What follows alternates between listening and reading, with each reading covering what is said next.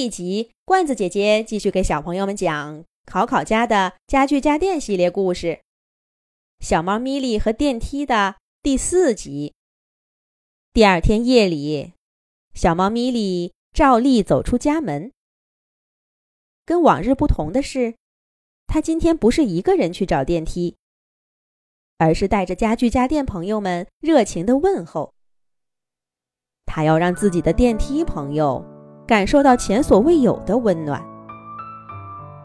不过很快，米莉就发现了今天更大的不同。是考考，迷迷糊糊的考考，他怎么跟在身后呢？米莉，你去哪儿呀？小猫咪莉正一脚刚跨进电梯门，就看见考考小朋友揉着眼睛，伸着胳膊，这就跟进来了。这可怎么办？关门肯定来不及了。米莉只好紧使眼色，安抚惊恐的电梯，看着考考走进来。算了，今晚的活动就取消吧。等考考一抓住我，我就跟他回家。米莉的算盘倒是打得好，哪成想，这考考一进来，就扑通一声坐在地上，脑袋一歪。呼呼呼的睡着了。喵！醒醒啊，考考，你醒醒！咱们这是在电梯里，一只猫可搬不动一个小朋友啊。小猫咪莉使劲摇晃着考考，可是考考却睡得格外香。被抓的厉害了，他就翻个身，还是不睁眼睛。米莉只好放弃了。准备去请家具家电朋友们帮忙，可这时候他发现电梯门已经关上了。喵！电梯电梯，你快开门！我得先想办法把考考送回家。米莉着急地说道。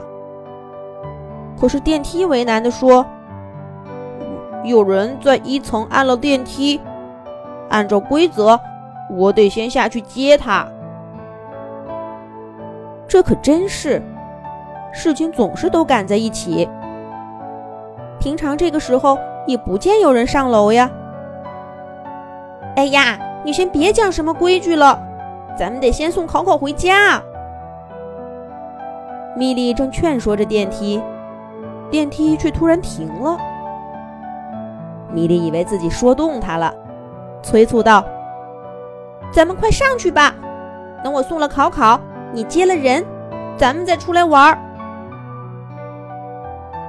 可是米莉说着说着，却发现电梯的脸色很难看。还没有等他来得及问一句，电梯突然摇晃起来，紧接着又飞快的向下坠落。那坠落速度让米莉头晕目眩。就算有时候他跟电梯做游戏会玩个加速。也从来没有这么快过呀！电梯，你这是干什么？快停下来！米莉一边喊，一边努力抓住墙壁上的栏杆，让身体保持平衡。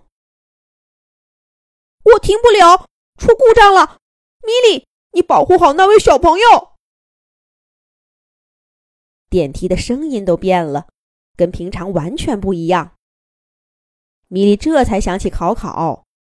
这家伙也是心大，只翻了个身，说了句梦话，就继续呼呼大睡了。米莉跳到考考身上，抱住他。他也不知道这样算不算保护住了考考，但至少能让自己那颗跟着电梯一块下坠的心稍稍踏实了些。而此时，电梯正咬紧牙关，使出浑身的力气。试图阻止自己下坠的身体，他成功了。考考小朋友猛地从地上弹起来，大哭了一声。米莉赶紧扶住他：“没事的，考考，别怕，别怕。”米莉轻声的安慰着考考，他自己也平静下来。幸亏考考只惊醒了一下。很快就又睡着了。米莉听着他重新发出均匀的呼吸，这才一屁股坐在地上，发现自己的腿早就软了。虽然电梯停止了下坠，可是大半夜的，总不能一直待在这儿。米莉对电梯说道：“你电梯，电梯，你快开门！别管这里是几层，先让我出去。找家具家电来帮忙，把考考送回家。”这要求合情合理呀，可谁成想，电梯却摇了摇头，拒绝了米莉。这是为什么呢？咱们下一集讲。